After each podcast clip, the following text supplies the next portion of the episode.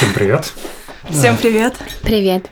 А, нас сегодня трое. Мы, собственно, в полнейшем составе, который когда-либо существовал у этого подкаста. С вами по-прежнему я, а со мной сегодня и, и Ксения, а, и Алена. Всем привет. Всем привет.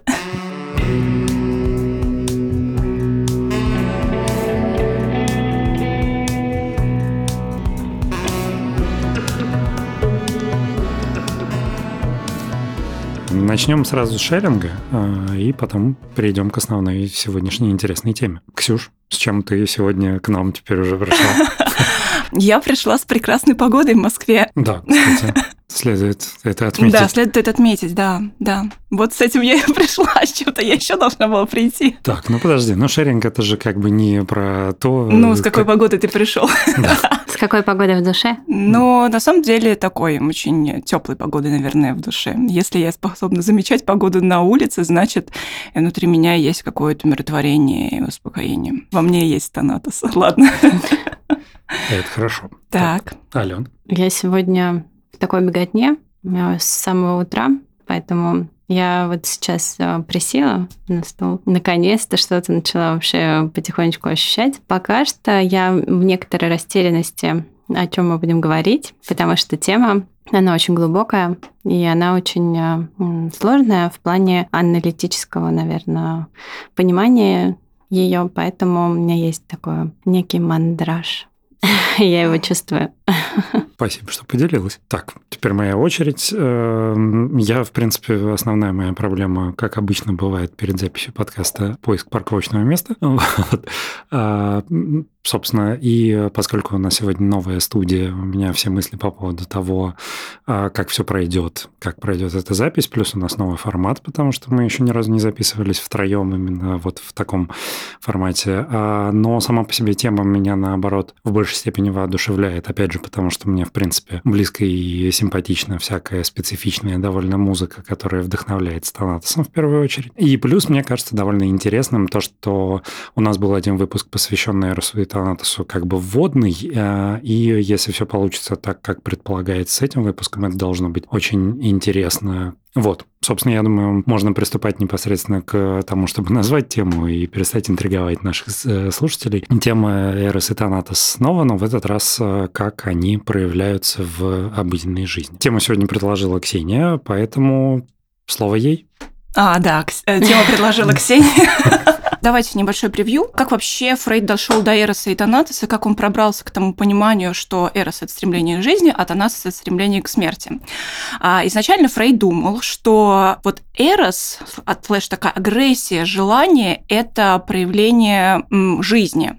Но потом он в своих наблюдениях а, за собой в первую очередь, он понял, что это нарциссическое эго, которое, безусловно, хочет защищаться от внешних раздражителей, от внешних объектов. И в чем э, вообще Фрейд э, понял, как вообще э, у нас циркулирует психика, это когда появляется объект, условно говоря. Объект как внешний раздражитель, объект, который, которого мы страстно хотим, с другой стороны, страстно ненавидим, потому что он нарушает наш покой. Вообще, э, Фрейд думал, что наша психика вообще стремится к успокоению, умиротворению и тонатусу. Но э, вот этот внешний объект э, всячески будоражит нас жить, всячески будоражит нас эрос.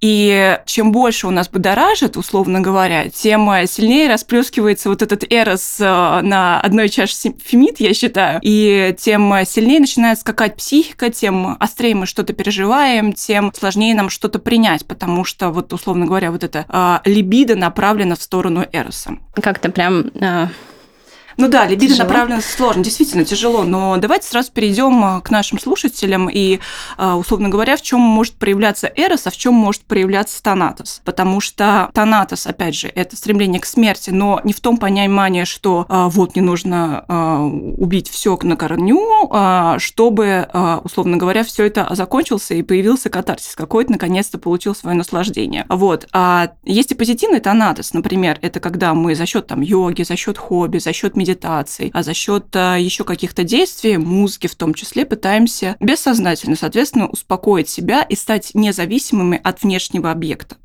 Условно говоря, если мы сейчас порисуем такую картину, а, есть человек, есть объект, его страстного желания, условно говоря, субъект, объект.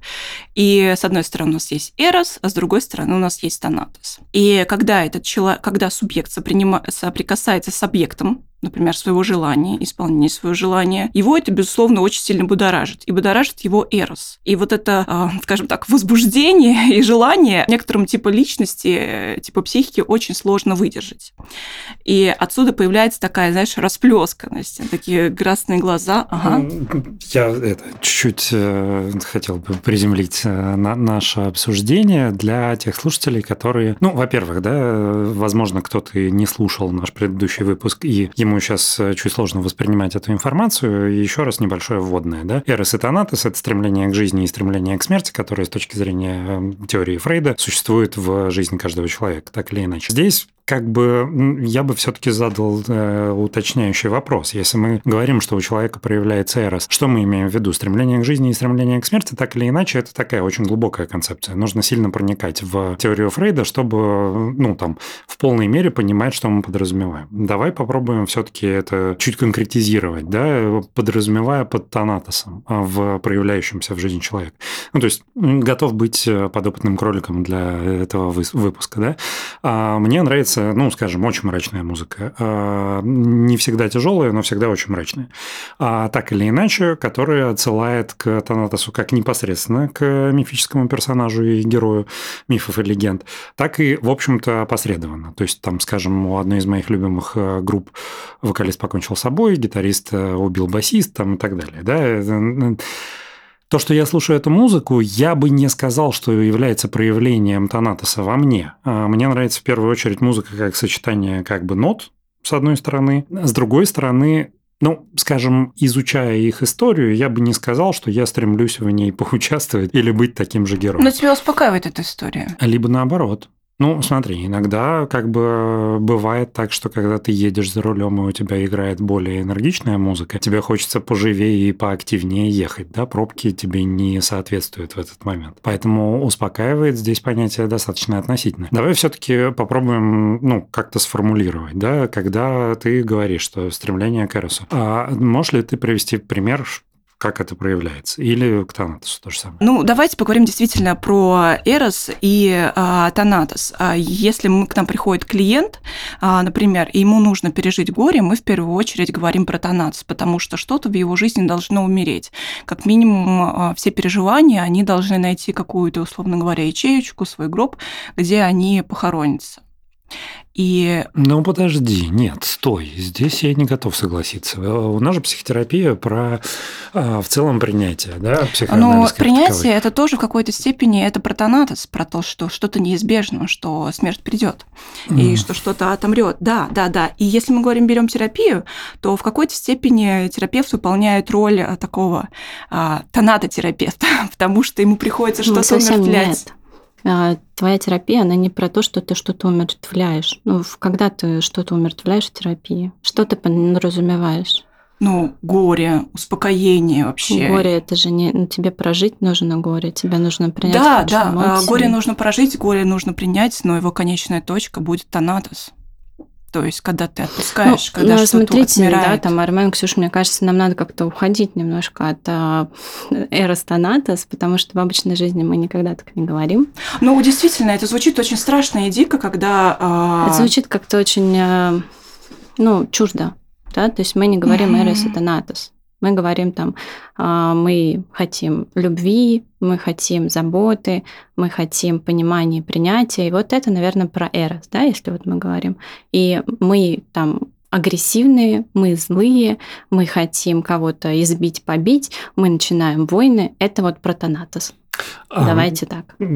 Полностью согласен. Единственное, вот тогда уточняющий вопрос такой, он э, очень, наверное, погрузит нас в дебри рассуждений и философствования. Я, когда учился в университете еще на юридическом факультете, у нас а, был предмет то ли психиатрический, ну, у нас была и психиатрическая экспертиза, и психологическая экспертиза. Я сейчас не вспомню преподавателя, по какому из предметов это озвучивал, но с того момента я помню, что в том числе, а, скажем, половой акт, именно с точки зрения, скорее всего, психиатрии является проявлением агрессии. Как и улыбка является проявлением агрессии, потому что ну, ты скалишь зубы и показываешь клыки свои. В то же самое время по дефолту, скажем так, в человеческом сознании, в социуме и на текущем этапе развития, секс это скорее э, можно отнести к стремлению к жизни, к страсти и ну, к Эросу, и так же, как и улыбку. Это явно не проявление стремления к смерти. Давайте порассуждаем. Я понимаю, что здесь э, любой вопрос можно преподнести и так, и так. И как бы и тяжелая музыка, это она вытаскивает меня из дерьма, и поэтому как бы это Эрос. И в то же самое время тяжелая музыка, она всегда про, ну, не всегда, конечно, часто про смерть и про Она тебя поэтому и вытаскивает в Эрос, потому что что-то отмирает.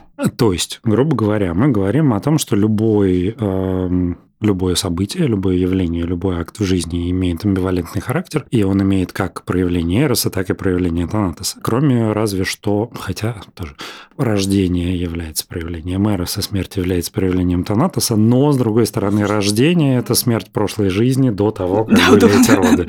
А смерть – это точно так же рождение новой жизни, которая предполагает эту жизнь без этого человека. Очень сложно, мне кажется, что очень сложно про это думать, действительно, да. Ну нереально выстроить какую-то концепцию, исходя из этого принципа.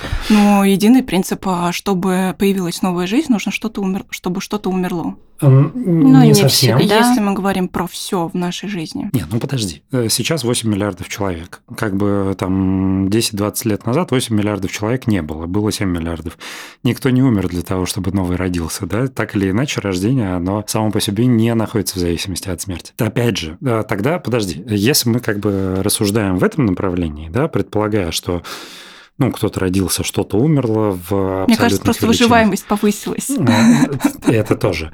Но вот тогда какой, э, в принципе, смысл? Что можно отнести к Эросу, что можно отнести к Танатосу, если и к тому, и к другому относится абсолютно все? Эрос у нас всегда есть. Танатос – это способ э, проживания травмы. А жизнь – это и так, знаешь, достаточно травматичная штука, начиная с родов. Как для матери, так и для ребенка. Угу. Вот. И чтобы перейти на новый этап, чтобы перейти на новое рождение, на новый виток, а, должно произойти отмирание, успокоение и вот это немножко такое доутробное состояние. Я говорю это про все в целом, то есть если я про что-то говорю, то это, условно говоря, проекция, на которую можно накладывать на любую сферу жизни, на любое событие в жизни. Mm-hmm. И если мы говорим про тонатос, то в первую очередь это как раз относится хобби, терапия, йога, медитация и все, что с этим связано. И психика здорового человека, она тем и отличается, что она способна выносить смерть, она способна выносить горе, и она способна приходить к тому, чтобы что-то отмирало и принимать это. Если мы говорим о каких-то пограничных событиях, о, точнее, не пограничных событиях, а пограничной структуре, мы говорим о психопатической структуре, это та структура, которая не способна тестировать реальность, следовательно, не способна тестировать, понимать, что смерть всегда происходит. И мы говорим не про смерть человеческую, потому что действительно звучит очень страшно, но и про смерть всего того, что происходит в нашей жизни. Вот. Но это, условно говоря, два полюса. Угу. Предлагаю исходить тогда э, дальнейшее построение э, этого выпуска, исходить из э, следующего принципа. Поскольку я как бы не, не сильно погружен в психоанализ как таковой, довольно поверхностно. Пора признаться откровенно, да, что я делаю все два сезона. Я предлагаю вот э, следующую концепцию. Э, и Ксюша, как бы психоаналитический терапевт, и Алена тоже. Но, как мне кажется, у вас э, достаточно разное видение вообще всей этой концепции. Ксению мы услышали. Мне бы хотелось услышать позицию Алены именно не в контексте комментариев к тому, что сказала Ксюша, а как бы свое видение вообще Танатоса как такового, их проявления в жизни. А я буду просто просто там задавать уточняющие вопросы. Возможно, это будет э, более концептуально для наших слушателей. Ну вот, как Саша говорила, да, Фрейд тоже не сразу пришел к вот этому пониманию, что есть влечение к жизни, влечение к смерти. И сначала вся концепция Фрейда строилась на том, что есть э, удовольствие, и человек стремится к удовольствию, и всячески, чтобы его достичь, избегает неудовольствие, все, что им причиняет какие-то плохие чувства. Но эта концепция не работала. И в, примерно после... Ну, он начал задаваться вопросами о том, почему вообще как бы люди, которые хотят выздороветь на терапии, вот они уже понимают, что с ними происходит, и при этом они начинают какие-то такие диверсии совершать, что он уже понимает, почему, что ему так нельзя делать. Не знаю, человек, который алкоголь э, пьет много, понимает, что он ему приносит вред, но почему-то у него случаются диверсии, он снова э, рецидивирует и снова пьет алкоголь в нечисленных количествах. И он начал задаваться, Фрейд, э, почему, собственно, не работает так? Почему, когда чем ближе ты к достижению своей цели, тем есть какие-то такие препятствия. И вот на там 20-е годы, это плохой период в жизни Фрейда, очень тяжелый, и он начал думать над концепцией а, влечения к жизни и влечения к смерти. И влечение к смерти это не только про то, что прямо, да, мы понимаем, что мы хотим покончить жизнь самоубийством. Нет, это вообще не совсем про это. Это от наших негативных чувствах. У нас есть что-то хорошее, но у нас есть еще что-то, что а, мы чаще всего пытаемся в себе загасить. Да, это вот агрессия, какие-то наши деструктивные импульсы. При этом эти деструктивные импульсы – это не всегда про что-то плохое. Почему я говорю не всегда? Потому что те же самые влечения, о том, что ты говорил, да, про сексуальное влечение, в этом тоже есть а, агрессия. Она заканчивается немножко иначе, да, то есть там все в итоге получают удовольствие. А если... Ну, по крайней мере, так задумано. Да, да. А, а есть история с тем, что эти деструктивные импульсы могут направляться просто вовнутрь, это тогда мы говорим про аутоагрессию, и это тоже про стремление в нашем выпуске, да, мы очень условно, но про стремление к смерти, потому что ты себе начинаешь бессознательно причинять боль. И есть э, другая часть, когда ты эту же агрессию направляешь вовне. Отсюда начинаются там, ну, конфликты, войны, разного рода плохие события. Это то, что ты направляешь вовне, и это тоже деструктивные импульсы, и это тоже про стремление к смерти. А, я бы, наверное, простыми словами вот это бы так обрисовала.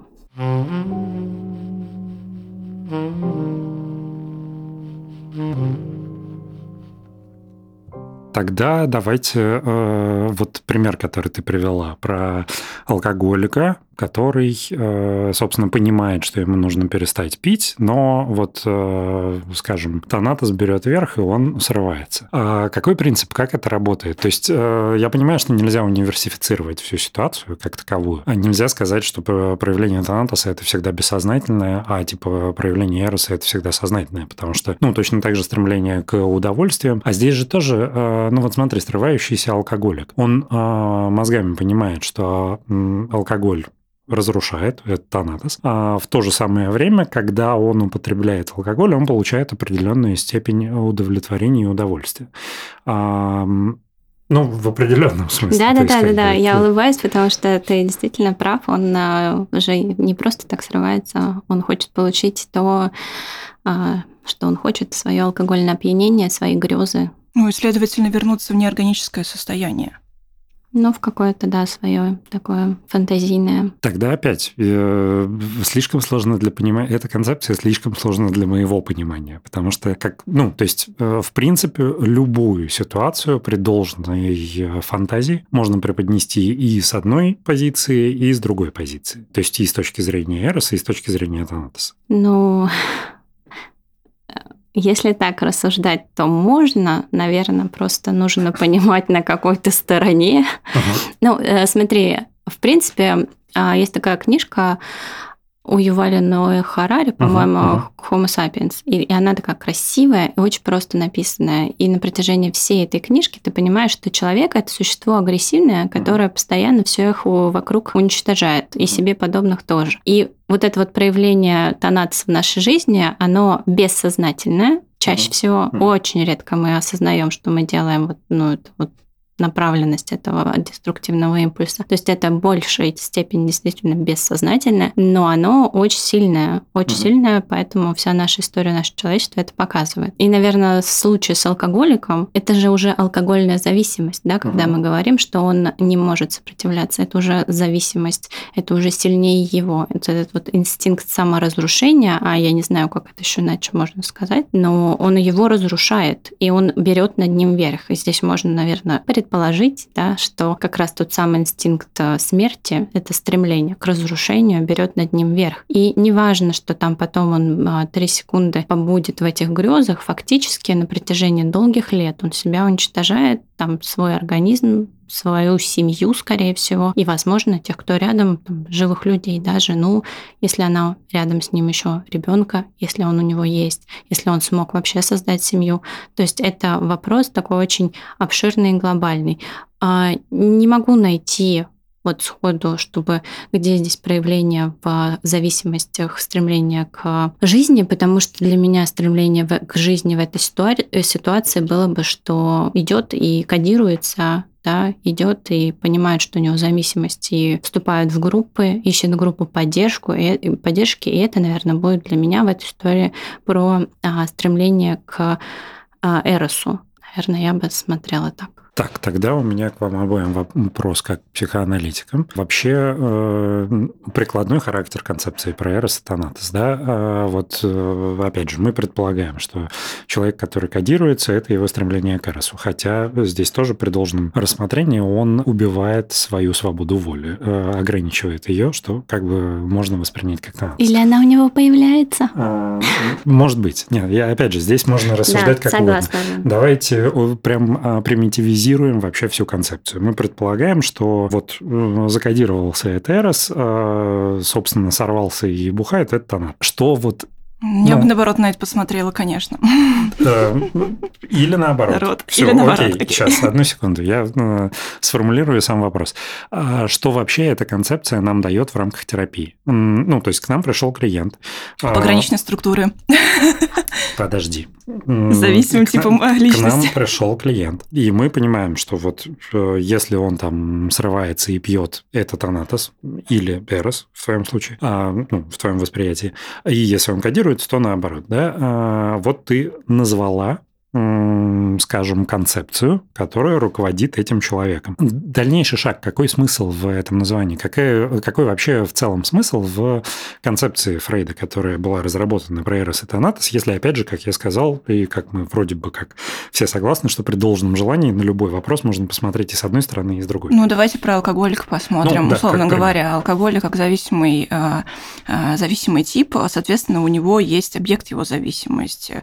Э, и мы говорим про алкоголь, э, ну, слэш, там, доутробное состояние мама, вот, э, либо все остальное, что его там будоражит. И, соответственно, все, что будоражит его психику, это говорит о том, что очень э, сильно проявляется эрос. И чтобы ему успокоить вот это, знаешь, в какой-то степени неправильный эрос, ему нужно успокоиться, ему нужно притонатиться, выдержать вот этот эрос, а не расплескивать его с тем, чтобы просто забыться, выпив алкоголя.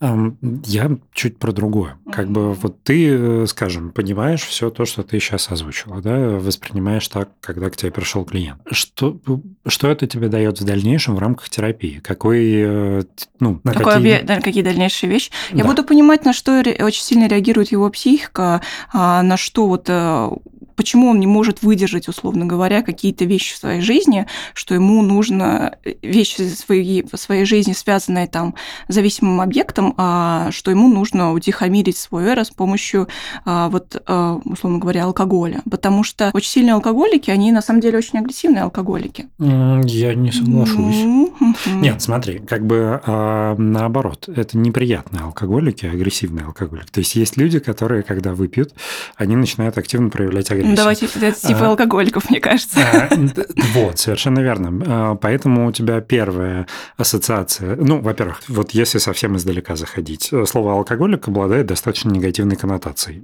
и я это не оспариваю, в общем, вполне заслуженно. Но когда мы говорим про негативную коннотацию, у нас как бы образ дорисовывается, исходя из остальных негативных черт, которые вовсе не обязательно присущи такому человеку. То есть, э, как бы человек, который э, не контролирует свое алкогольное желание, желание. Не может его а, выдерживать. Да, да. как угодно. Угу. Не, неважно из-за чего, он его не контролирует. В то же самое время а, он вовсе не обязательно агрессивный. Но мы приводим в пример агрессию, потому что это другой фактор, который нам не нравится. Есть люди, ну, например, скажем, там а, хотя, наверное, не самый удачный пример. Э, Стивен Кинг тоже очень много пил и очень много писал интересных книг. Правда, он употреблял много чего еще, помимо очень этого. сильно чувствующий человек. А, ну, может быть, но он уже очень-очень много лет этого не делает, а книг пишет по несколько в год э, и там в день. Буквально. Хороший терапевт. А, ну, кстати, я не уверен, ходит ли он в терапию. Неважно. Суть не в этом. А, здесь, ну, я про Я вообще отвлекся, куда-то уже ушел сильно в сторону. Алло. Давай слово тебе. Да. Э, Ксюша высказала, э, для чего ей э, знание там и восприятие концепции Эроса и Танатоса в отношении клиента, который к ней пришел через призму алкоголизма.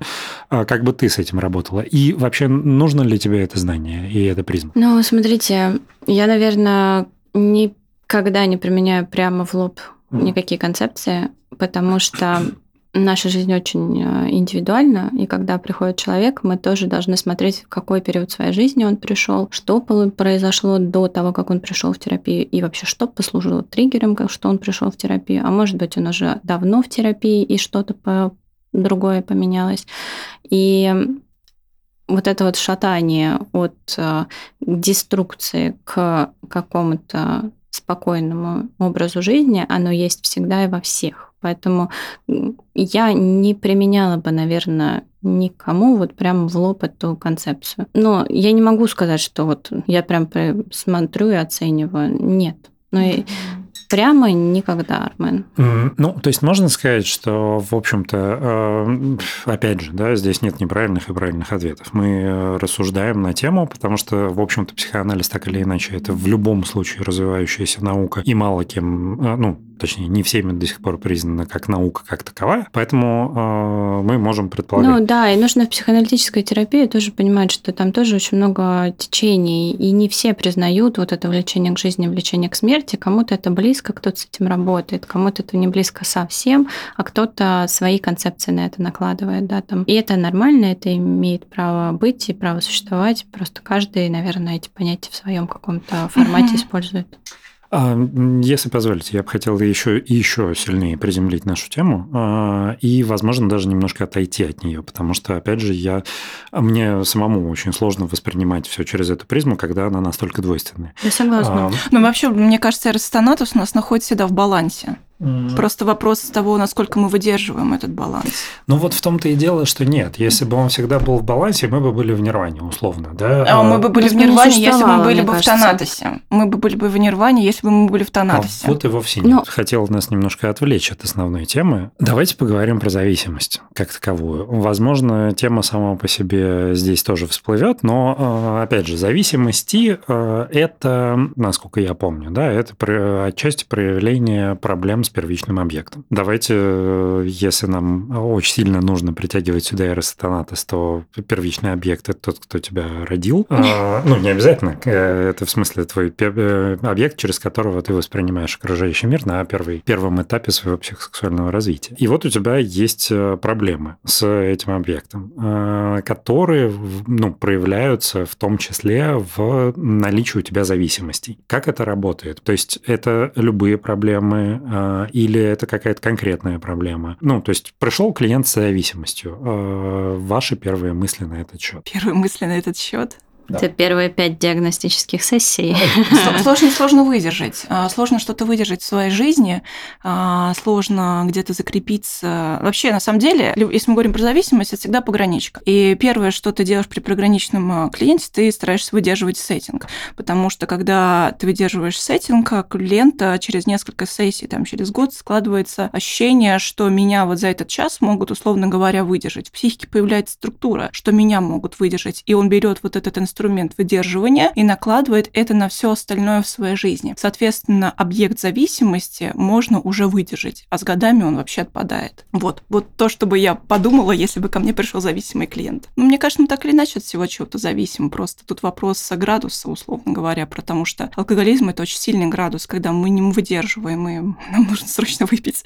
Вот. А, а есть а, такие вещи, вещи, там, зависимости, но я могу потерпеть, я могу это выдержать. Вот. И с а, терапией, с появлением постоянного объекта, который может тебя выдержать в определенное время, может, ну, может тебя услышать, может тебе там а, эмпатию проявить. В психике действительно появляется структура, что меня могут выдержать любым на протяжении этого часа, на протяжении этого времени. И, соответственно, мы вспоминаем сеттинг каждую неделю, год за годом, появляется в та структура, которая должна быть у взрослого человека.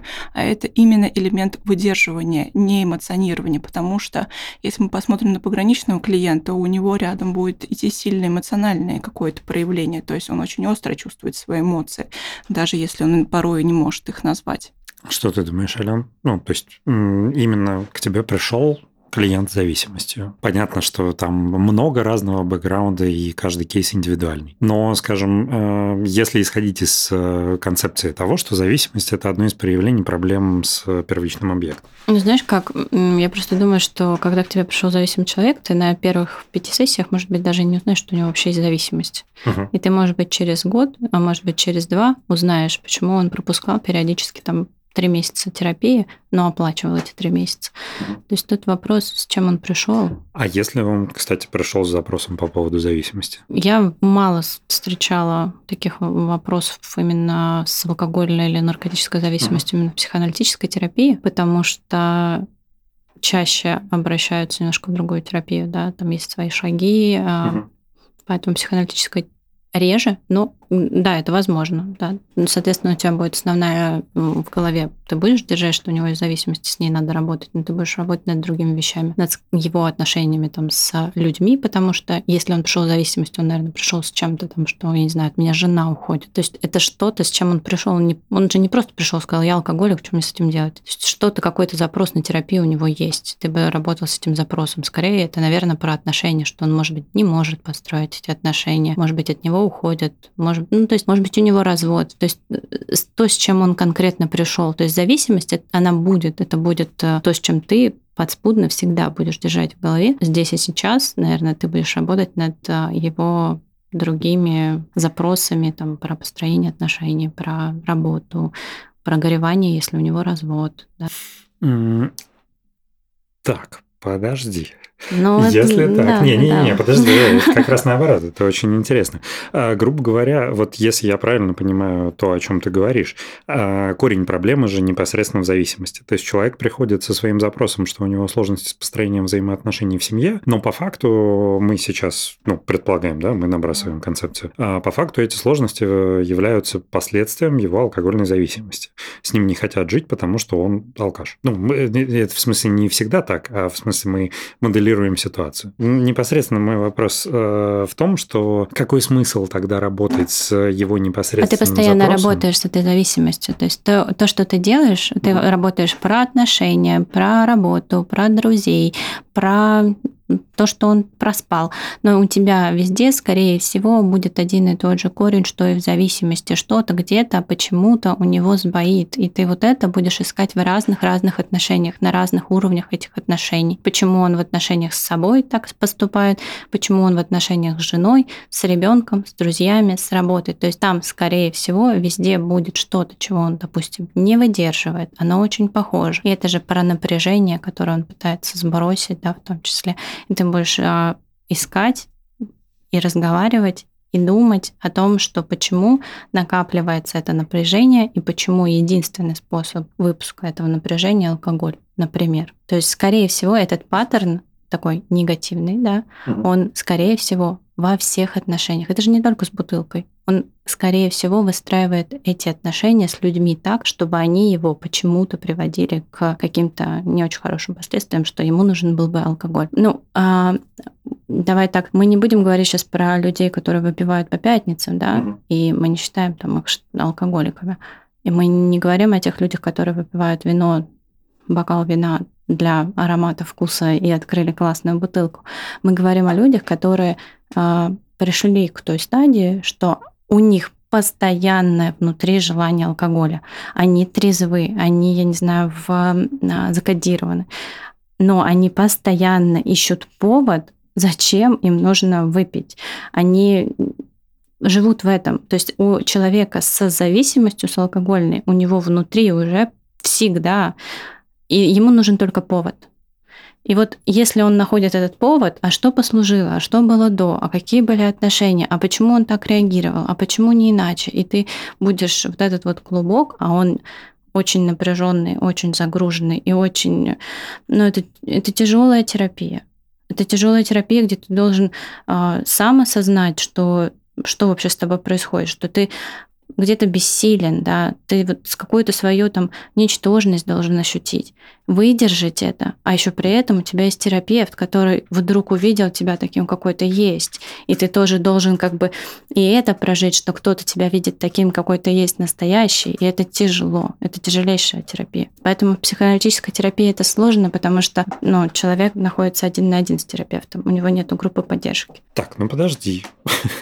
Группа поддержки, я сейчас, чтобы все поняли, терапевт это безусловно, да, поддержка, но им очень часто нужны люди, которые их понимают, которые через это прошли, которые тоже смогли сохранить семью или построить новые отношения, смогли выстроить отношения со своей предыдущей семьей. И это дает очень большой им импульс, что вообще как бы есть куда стремиться. Ну, то есть, грубо говоря, если э, мы ведем речь про алкогольную зависимость, то при всем уважении и нашей приверженности к психоаналитическому подходу мы признаем, что там, ну, э, вот эта вот терапия 12 шагов более эффективна и результативна в данном случае. Конечно, она действует да. на рептильном мозге, условно говоря, раз, два, три шаги, все понятно. А психоаналитической терапии, тебе, условно говоря, нужно погрузиться в свое, вот это, знаешь, океан бессознательного, который очень сложно выдержать. То есть есть э, психика вряд ли сможет выдержать а, ту глубину, на которую ты погружаешься в психоаналитическую терапию. Это в первую очередь. Вот. Потому что чем больше ты погрузишься, тем сильнее будет безумие. И психоаналитическая терапия, мне кажется, в этом случае она будет даже более противопоказана, потому что выдержать все это достаточно очень сложно, тем более алкоголику. Конечно, отправим его когнитивщиком. А, ну, смотри, а Сейчас вот... много программ, на самом деле, да, не только 12 шагов, поэтому есть куда идти. Угу. Ну, а, а если я позволю себе, скажем, возразить в той части, что, ну, возможно, это более а, эффективно на короткой дистанции? Это по-разному. Угу. То есть это любая терапия работает. Угу. А, ну, да, и, и та, и та, она будет эффективна. И как бы что на короткой, что на длинной дистанции, я понимаю, о чем ты хочешь спросить, любая терапия будет эффективна. Просто вопрос того же самого человека, который к тебе пришел. Mm-hmm. Может быть, это прекрасный а, там, топ-менеджер компании, у него сильнейшее вокруг окружение, да, у него офигенная жена, и взрослые дети, которые говорят, пап, у тебя все получится. Может быть, вокруг него есть эта поддержка, но человек, ну, там, сломлен mm-hmm. большим трудом на работе и так далее, и так далее. И, возможно, у него есть свое сильнейшее окружение поддерживающее. Он выдержит психоаналитическую терапию. Но есть там другие семьи, в которых нету такой сильной поддержки. Или человек допился до той стадии, что от него все ушли.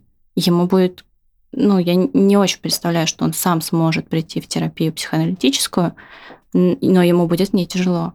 Ксюша права, что это тяжелая терапия ты будешь проваливаться очень глубоко. Я просто, что меня смущает, например, да, в тех же 12 шагах, которые э, более известны как э, клуб анонимных алкоголиков, а где, собственно, в рамках э, вот этой терапии групповой люди избавляются от алкогольной зависимости. Данная концепция – это, собственно, я сейчас скажу очень некорректную вещь, да, но просто для попытки провести аналогию. Это как закодироваться. То есть, грубо говоря, человек ограничивает ограничивает свою волю в отношении алкоголя, а запрещая себе алкоголь навсегда в любом случае. То есть, в принципе, как бы там выпить в пятницу в какой-то компании, это будет нарушением всего того, что они делали в рамках вот этой групповой терапии а, в клубе анонимных алкоголиков. Что в моем понимании говорит о том, что ты купируешь проблему, а, но не решаешь ее, потому что когда ты решаешь проблему, у тебя невозможны срывы именно как срывы, потому что ты можешь... Ну, то есть, чем отличается там э, яд от лекарства, да, в дозировке? Вот э, если ты можешь употреблять э, яд в маленьком количестве, ничего страшного с тобой не случится. Но эта концепция предполагает исключение яда в маленьком количестве, иначе он, он всегда яд. А я к чему? Я к тому, что психоанализ, он как раз лезет в те глубины, которые позволяют исправить то, что было изначальным триггером, то, что в принципе пробудило в тебе алкоголизм. И если э, ты ну, взаимодействуешь с этим, со своей первичной травмой, которая породила эту проблему, то тогда и ты принимаешь ее, ты перерабатываешь ее, тогда для тебя э, там малая доза алкоголя не является проблемой. Ты теперь ты решил свою проблему в принципе или нет? Ну, знаешь, как вот есть э, рассуждение о том, анализ, психоанализ, он конечен или бесконечен. Угу. И Конечно можем же, ли... бесконечен. Вот, понимаешь? И, и можем ли мы так себя Мгм. проработать, что мы поняли все детские травмы? Я думаю, что нет. А, в этом плане а, не то, чтобы там... Да, мы там сейчас с Ксюшей пошутили, что анализ бесконечен. Но это не значит, что мы в терапию будем постоянно ходить, и на протяжении всей своей жизни будем в терапии. Нет. И глупо будет считать, что мы можем проработать все. При этом нужно осознавать, что алкогольная зависимость это уже болезнь, и это уже не про то, что нужно как-то мне сейчас вылечиться, чтобы потом иногда по пятницам я пил. Наверное, здесь уже речь о том, что да, ты больше не пьешь.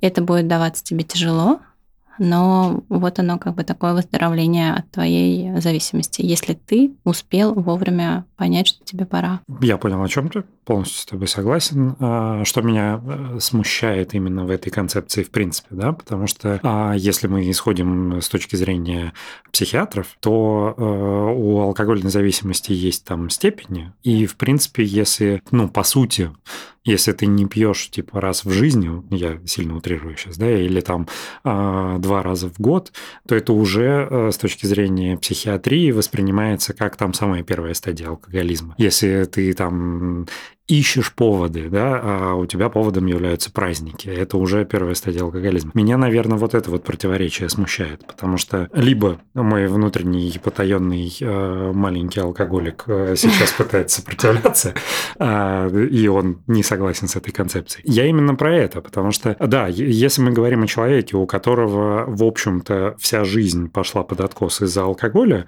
а, наверное, у него на одной чаше весов как бы там никогда ничего больше не пить, и на другой чаше весов полноценная жизнь. И это выбор, ну, для осознанного человека вполне себе очевидный и очень простой. Но если ты исходишь из того, что с точки зрения психиатрии ты алкоголик вообще в любом случае, и э, тогда как бы у тебя на другой чаше весов, а, ну, эфемерная вся твоя жизнь, которая идет под откос, она же не идет. Я больше, наверное, из-за этого сопротивляюсь этой концепции. Ну да, если э, тесты Обман мне- проходить, Мгм. то все мы там а, считаемся на какой-то первой стадии. Это вот э, в любой книжке про алкогольные зависимости это действительно поклацал вот эти тесты, и ты стал почему-то на первой стадии. Но это, как и всему, нужно относиться с пониманием, осознанием, что ты делаешь, почему ты пьешь, где ты пьешь, и когда ты начинаешь бухать, а не пить. Но мне кажется, все равно это история, знаете, выдерживания. Все равно алкоголик не просто так ищет повод, а он просто не может выдержать какие-то аспекты своей жизни. Вот. И... Вот, кстати, на эту тему как раз хотел э, задать вопрос. Алкоголизм часто идет, э, ну, может, не часто, но нередко идет рука об руку с э, депрессией, да, и с там... Причем алкоголь считается депрессантом. То есть это замкнутый круг, когда ты прибегаешь к помощи алкоголя, полагая, что он тебе помогает в состоянии депрессии, а он, наоборот, тебя погружает в нее глубже. Как это взаимосвязано? Есть ли какое-то понимание? Я вчера смотрел потрясающий подкаст, э, не связанный ни с психологией, ни с психоанализом. Там э, два врача, причем они оба еще, по-моему, бодибилдеры. Э, И, и они сидят, рассуждают на тему там... ну что за врачи у нас тут такие? А, Я вам скину ссылку. А, И они а, обсуждают тему там уровня тестостерона там и прочего, и про замкнутый круг, что ты если ты там набираешь вес, а у тебя снижается уровень тестостерона. Но если у тебя снижается уровень тестостерона, это э, применительно к мужчинам исключительно. А если у тебя снижается уровень тестостерона, то ты набираешь вес. И как бы а, если тебе грустно, ты заедаешь свою грусть едой, у тебя снижается уровень тестостерона, ты становишься еще толще, а потом у тебя еще и с потенцией проблемы возникает. Там просто это, это настолько потрясающая гармонично звучащая фраза была в этом подкасте, что а, второй день у меня в голове крутится. Я ее сейчас не цитировал, но э, поверьте мне на слово. Вот, собственно, в этой концепции, то есть э, как, как взаимосвязаны депрессия и алкоголизм, и э, есть ли какой-то там выход из таких замкнутых кру- кругов более-менее комфортабельный? Ну, Можете смотри, ли вы как-то прокомментировать Ну, такое? смотри, и я, как, как я смотрю на депрессию? Я смотрю на депрессию как на подавленную агрессию и отложенное горевание. Мгм. Вот, соответственно, ам, алкоголизм – это отложенное горевание и а, подавление своей агрессии. Тут интересно же, что они начинают пить не просто так, да, у них толерантность э, снижается организма, я сейчас про биологию, Мгм. поэтому они начинают пить все больше и больше, и чтобы почувствовать э, себя счастливым, э, счастливым, да, испытать вот это вот блаженство от алкоголя, они начинают еще больше, больше, больше. Но при этом есть обратная сторона, что на утро им все хуже, хуже, хуже. И жизнь-то у них все хуже и хуже становится. Если сначала ты быстро уходил из своего алкогольного опьянения, то потом ты еще дольше выходишь, и организм твой истощается. И в целом это приводит к тому, что у тебя с годами твоего запоя становится меньше друзей, меньше возможностей, меньше а, меньше чего-то хорошего в твоей жизни. Но это не может не провоцировать э, депрессивное состояние. Не знаю, как бы всегда ли это приводит к депрессии. Возможно, возможно, часто приводит к депрессии. Но да, как бы а, это от того, как ты себя чувствуешь хорошо, потом тебе становится очень плохо, и твоя депрессия с годами, она, конечно, расцветет. Мне кажется, депрессия в первую очередь, вот зер- зерно, условно говоря, почему оно сеется, из ощущения пустоты. И алкоголизм эм, как способ восполнить себя хоть чем-то, это тоже ощущение от пустоты, от пустоты жизни, от пустоты отношений. А Я никогда не встречала алкоголиков, а, у которых были действительно очень ценные отношения в семье, а с другими людьми очень качественные отношения, которые действительно уходили в запой. А, Мне кажется, все это в первую очередь а, ам, обусловлено пустотой внутренней и неспособностью выдержать эту пустоту, неспособность принять эту пустоту. И да, конечно, мы пробегаем вот это ощущение пустоты тем, что можем просто залить бокал другой. Ну вот я здесь э, не готов согласиться, но возможно, потому что мы с тобой по-разному воспринимаем, что есть пустота. Я не верю в... Во-первых, я не верю... Вот знаешь, э, почему-то сейчас пришла ассоциация. А, там ну, кто-то из моих друзей говорит, вот мы с женой, там у нас сложные отношения, потому что мы оба два сложных человека. Так А, как весело, бы- ребят, вы что, Нет. радуетесь? Я про то, что- Вы оба квадратные. Я не знаю ни одного человека, который бы говорил, вот я супер простой человек. Вот как бы легче, не придумать, как воздушный шарик. Да каждый считает себя сложным человеком. М, То есть каждый А. человек считает себя грузом. То есть э, груз, э, ну ладно, хорошо. Что касается э, вот пустоты, Э, я не очень как бы верю в понятие пустоты э, как э, в целом источник депрессии, потому что пустота она как раз очень легкая, она не тянет тебя никуда. Если у тебя внутри пусто, то тебе не тяжело. Депрессия – это когда тебе тяжело. Это как раз когда ты не можешь выдерживать все те мысли, которые там окружающая действительность у тебя порождает. И ты пытаешься сбежать от них. То есть не а, наполнить свою пустоту а, алкоголем. Это очень поэтично звучит, но по факту так не, ну, не бывает. У тебя скорее наоборот. а, Внутри так много разных мыслей, которые тебе сложно выдержать, что ты как будто пытаешься заткнуть эти голоса у себя в голове, которые говорят тебе о том, что, ну, там, кругом разрушение, весь твой мир рушится, все твои взаимоотношения рушатся, ты ничего с этим не делаешь или не можешь с этим ничего поделать. И единственное, что ты можешь сделать в этой ситуации, и у чего есть для тебя самого оправдание, это, собственно, э, э- эти голоса заткнуть, э, залив их э, алкоголем, ну, отвлекшись от них, полагая, что это является спасением. М, Вот примерно так я это вижу. То есть слишком много мыслей в голове. Ну да. Ну, Депрессия, она разная, да, это у каждого человека будет по-своему. Я думаю, что даже у каждого алкоголика это своя депрессия, своя, свое что-то плохое. Свое личное горе, да, и действительно, по жизни мы сталкиваемся с тем, что нам приходится что-то отгоревать, что-то принять, а, что жизнь иногда с нами случается. И мне кажется, действительно, а, вот, вот этот цикл Эроса и Танатоса, условно говоря, с нами случается Эрос, и нам нужно выдерживать его, нам нужно выдерживать и периодически понимать, что что-то в нашей жизни отмирает, и а, это тоже нужно выдержать, не полностью убить, но выдержать то, что что-то, чего-то в нашей жизни не суждено случиться. И да, и это вечно какая-то такая психологическая работа нашей психики. Мы постоянно пытаемся что-то соединить, где-то найти свой цикл и что-то присмирить, чтобы действительно родилась новая жизнь чему-то новому. Вот какие-то такие мысли. У нас осталось пять минут, у нас жесткий сеттинг, вот поэтому давайте быстренько шеринг. А, Начнем с тебя, как и начинали на старте. Uh, yeah, first. А, что, что хочу сказать? А, моя любимая фраза. Этот э, выпуск имел право быть таким. Это мы даем всему, что происходит, волю, свободу, принятие. Да, как-то так. Ты, Ален. Интересная тема. Я думаю, что надо про зависимости записать потому что у меня прям так много мыслей в голове э, про депрессию и про Эрос, про Натус, и про то, как это связано с алкоголизмом. Прям классная тема, надо ее записать. Полностью согласен. Мне тоже кажется, что а, собственно, мы нащупали основную, самую животрепещущую тему этого выпуска как раз под конец. И хотелось бы а, нащупать и какие-нибудь ответы по этим вопросам. А, надеюсь, у нас будет возможность. Попробуем сделать это чуть попозже. Спасибо вам большое, что были сегодня здесь. Спасибо нам всем за то, что собрались. Вот, я крайне благодарен и нашей новой студии, вам, дамы, и нашим дорогим слушателям, которые остаются с нами и надеюсь, ждут следующих выпусков. Пишите ваши мысли, кейсы и обратную связь. Всем пока. Пока. Пока.